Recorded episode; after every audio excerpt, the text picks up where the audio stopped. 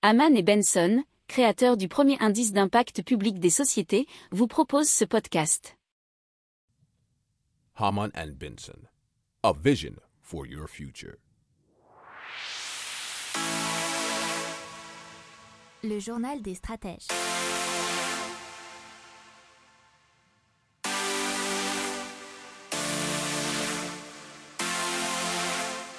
Boris Kalt.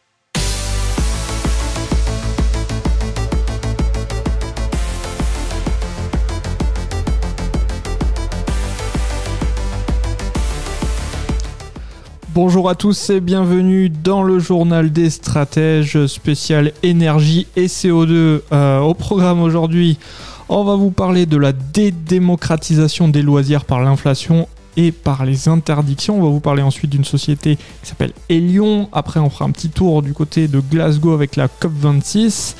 Et puis ensuite, on parlera d'investissement ESG avec un rapport de Natixis. Et enfin, on parlera de cargo à voile avec notamment Zéphyr, vous écoutez le journal des stratèges numéro 164 et ça commence tout de suite.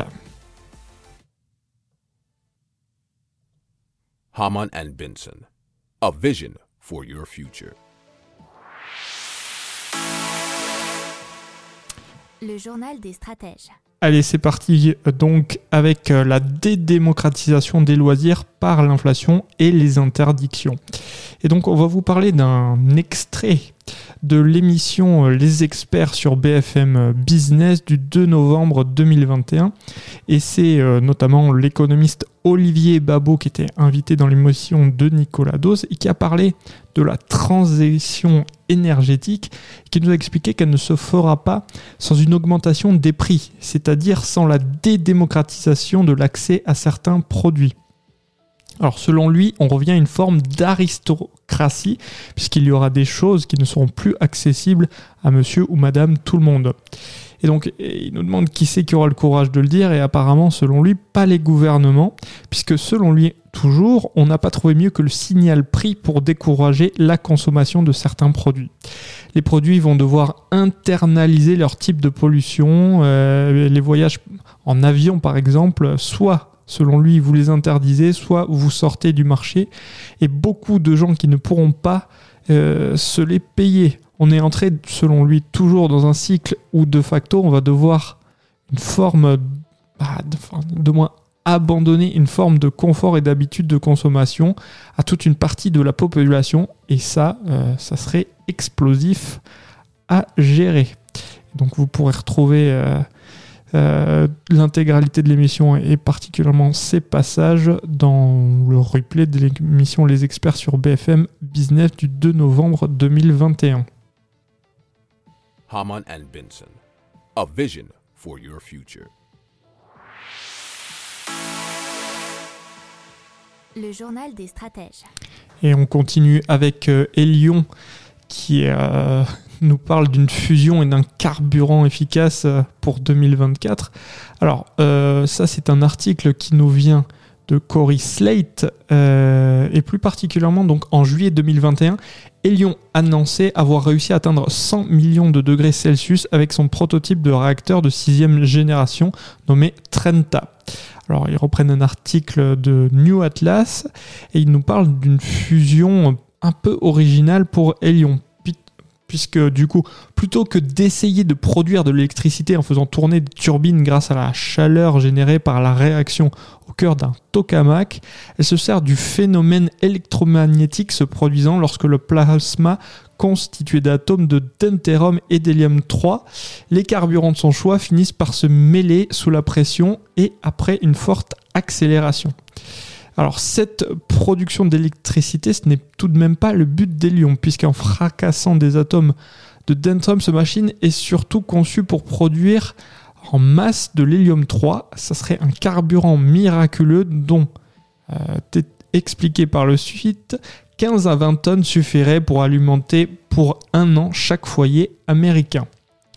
Alors l'idée à terme, euh, ce n'est pas de bâtir des installations, mais de réussir à concevoir et construire de nombreux petits réacteurs de la taille d'un conteneur, capables chacun de produire suffisamment d'hélium 3 pour alimenter quelques milliers de foyers ou de très voraces data centers qui pourraient constituer ses premiers clients. Haman Benson. Vision for your future. Le journal des stratèges. On continue donc en partant en Écosse avec bien entendu la COP26 qui s'est tenue euh, ces derniers temps. Et euh, bah, bien sûr, on a parlé pas mal d'émissions carbone. Et puisque d'ici 2035, voire 2040 au plus tard, les pays signataires s'engagent à ce que toutes les voitures et camionnettes en vente sur leur territoire soient des véhicules zéro émission de gaz à effet de serre. Ça, c'était dans un article de RFI. Alors, les transports, il faut savoir qu'ils sont responsables d'un cinquième des émissions de gaz à effet de serre. Et selon une étude de l'ONG internationale Council on Green Transportation, en 2015, la pollution euh, qu'ils ont engendrée a tué prématurément 385 000 personnes dans le monde. Raison de plus, donc, pour les abandonner. Pour l'instant, seules les ventes de véhicules légers neufs sont concernées. Il y a euh, pour l'instant 30 pays signataires et aussi l'Inde, la Turquie, le Canada, le Royaume-Uni ou encore la Pologne y figurent notamment et devraient être connus euh, un peu plus tard l'ensemble euh, des participants. Alors il y a eu aussi euh, des fabricants comme Ford, General Motors ou Mercedes qui s'engagent également à ne vendre plus que des véhicules zéro émission d'ici 2035. Pour les fautes d'entreprises qui font par exemple de l'import-export de, transportation mondiale. Vous avez eu une signature de, ces grandes entreprises, notamment pour tout ce qui est sur la mer, euh, avec Uber, Ikea ou Unilever il y a quelques temps. Et on vous en a déjà parlé dans le journal des stratèges si vous nous suivez avec attention. Haman and Benson. A vision for your future. Le journal des stratèges. Allez, on continue avec l'investissement ESG qui prend de l'ampleur, puisque selon Natixis, c'est une super enquête qu'ils ont menée, la moitié, 49% des investisseurs demandent désormais l'intégration des critères ESG dans le processus d'analyse des investissements. Alors la protection de l'environnement est la première motivation derrière l'investissement ESG. Une fois estompées les préoccupations relatives à la performance, les investisseurs voient le comme une source d'opportunité. Ça, c'était dans All News. Euh, la moitié des investisseurs demandent désormais l'intégration des critères ESG dans le processus d'analyse des investissements et le manque de connaissances sur les stratégies ESG constitue le principal obstacle à leur adoption à plus large échelle. Alors, il faut savoir qu'une majorité d'investisseurs, 60% dans le monde, rejettent l'idée dans laquelle la seule responsabilité d'une entreprise réside dans la création de valeur pour ses actionnaires. Euh, le total des actifs mondiaux investis dans des stratégies environnementales, sociales et de gouvernance, hein, ESG, atteignait 1600 milliards de dollars en 2020 et la dynamique apparemment continue de se développer. L'enquête de Natixis euh, indique également que 21% des investisseurs individuels ont actuellement recours à des stratégies d'investissement ESG.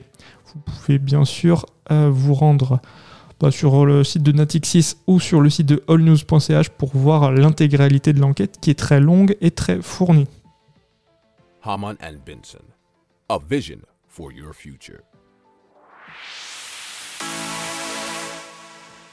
Le journal des stratèges. Allez, on vous parle maintenant euh, de transport à, des mers à voile pour limiter les émissions de carbone. Et euh, il faut savoir que le transport maritime est l'un des secteurs qui pollue le plus. En effet, euh, cargo, porte-conteneurs ou vraquier représentent 3% des émissions de carbone à travers le monde. Et c'est pour cela que l'Union européenne a, rappelé un objectif qui est de réduire de 55% les émissions de gaz à effet de serre liées au transport d'ici 2030 et bien sûr d'atteindre la neutralité en 2050. Donc vous avez eu sur ce créneau-là des entreprises maritimes qui se sont développées et notamment Zephyr, Néoline, Tout ou Alizé.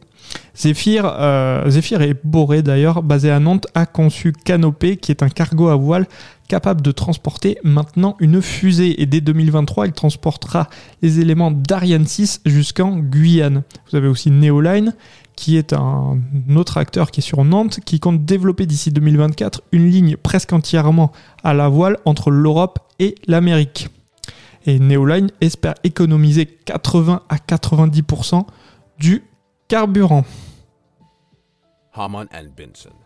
A vision for your future. Le journal des stratèges.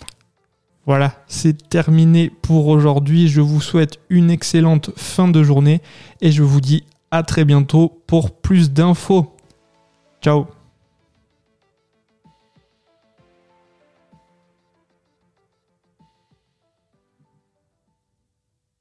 Pour approfondir ces sujets, abonnez-vous à la newsletter de Haman et Benson et écoutez nos autres podcasts que vous retrouverez dans les notes de l'émission ou sur notre site internet.